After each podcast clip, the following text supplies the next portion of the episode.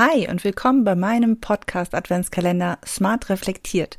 Du bekommst hier 24 Impulse und Reflexionsfragen zu Strategie und Technik für einen smarten Jahresabschluss deines Online-Business. Gleich geht es los.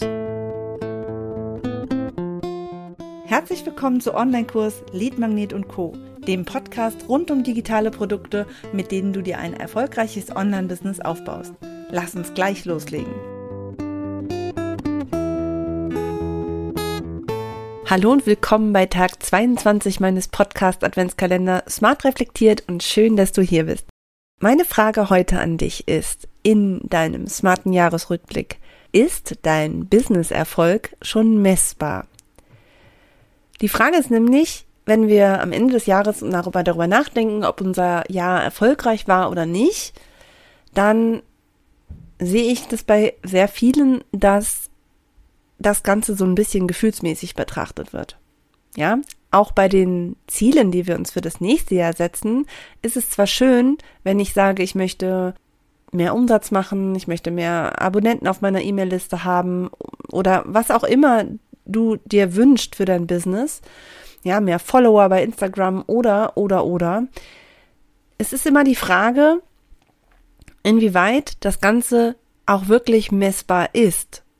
Und natürlich kannst du gerade solche Sachen wie mehr Umsatz, kannst du natürlich ganz klar sehen, okay, wenn du mm, X eingenommen hast und im nächsten Jahr Y, dann hast du dich gesteigert, ja.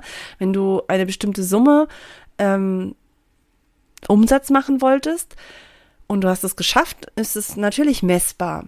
Und wenn du es nicht geschafft hast, kannst du sagen, okay, ich habe es nicht geschafft, ja, ist messbar, klar. Ich lag drunter, ich lag drüber, ich habe es erfüllt, super. Aber was ist mit den anderen Dingen? Ja, ich habe auch, gestern haben wir schon beim Thema Entwicklung das Thema gehabt, ne? Es gibt auch so andere Dinge, äh, wie zum Beispiel das Thema Weiterbildung, das Thema Lernen. Das ist natürlich schwierig, das irgendwie messbar zu machen, aber noch viel entscheidender ist, als alles wirklich messbar zu machen und am Ende ein, eine, eine Hürde zu haben, über die wir rüberkommen oder nicht, ist doch viel mehr, kannst du auch messen, wo es denn gehangen hat. Also kannst du konkret sehen, warum zum Beispiel nicht genug Leute gekauft haben, warum nicht genug Umsatz reingekommen ist. Kannst du sehen, was besonders gut funktioniert hat, dass du deinen Umsatz erreicht hast. Also kannst du ganz konkret ähm, die Stellschrauben ablesen, wo es entweder noch was zu tun ist oder wo es vielleicht besonders gut gelaufen ist. Häufig wird geschaut, okay, ich habe nicht genug Umsatz, ich habe so und so viele Kunden nur gehabt oder ich habe super viele Kunden gehabt, muss ja nicht immer negativ sein, aber weißt du wirklich, dass die Leute einfach nicht gekauft haben? Ja, beziehungsweise woran lag es denn? Sind die Leute gar nicht auf deine Seite gegangen? Haben sie nicht geklickt? Haben sie letztendlich nicht gekauft? An welcher Stelle sind sie denn ausgestiegen? Ja, vielleicht wurde deine Seite gar nicht oft genug angezeigt. Vielleicht war sie nicht sichtbar genug.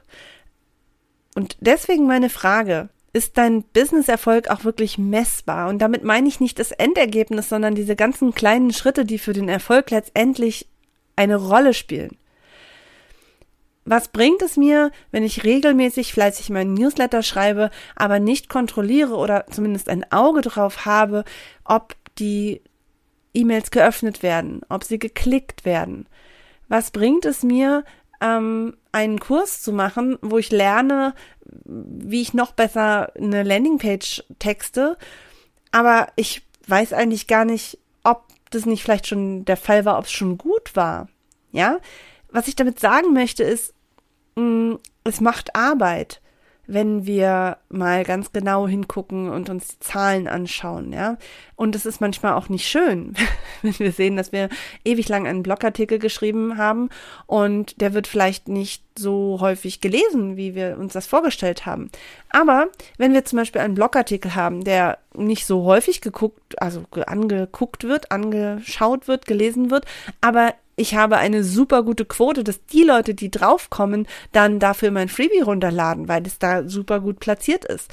dann ist das eine gute Geschichte, mit der wir arbeiten können. Dann müssen wir vielleicht schauen, okay, warum gehen nicht genug Leute auf den Blogartikel? Wo kann ich den noch sichtbarer machen? Was kann ich tun, damit der noch häufiger gesehen wird?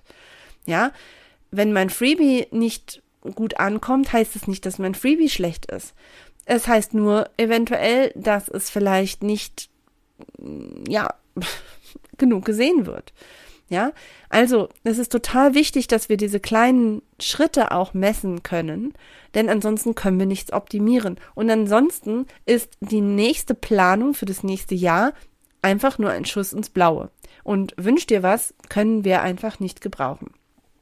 Also, mein Impuls, schau mal, ob du an, auch bei den kleinen Zwischenschritten ablesen kannst, inwieweit da ein Erfolg war oder nicht und erfol erfreue dich vor allem auch an diesen kleinen Erfolgen. In diesem Sinne, hab noch eine letzte, ja, ein paar letzte Tage vor Weihnachten und bis bald.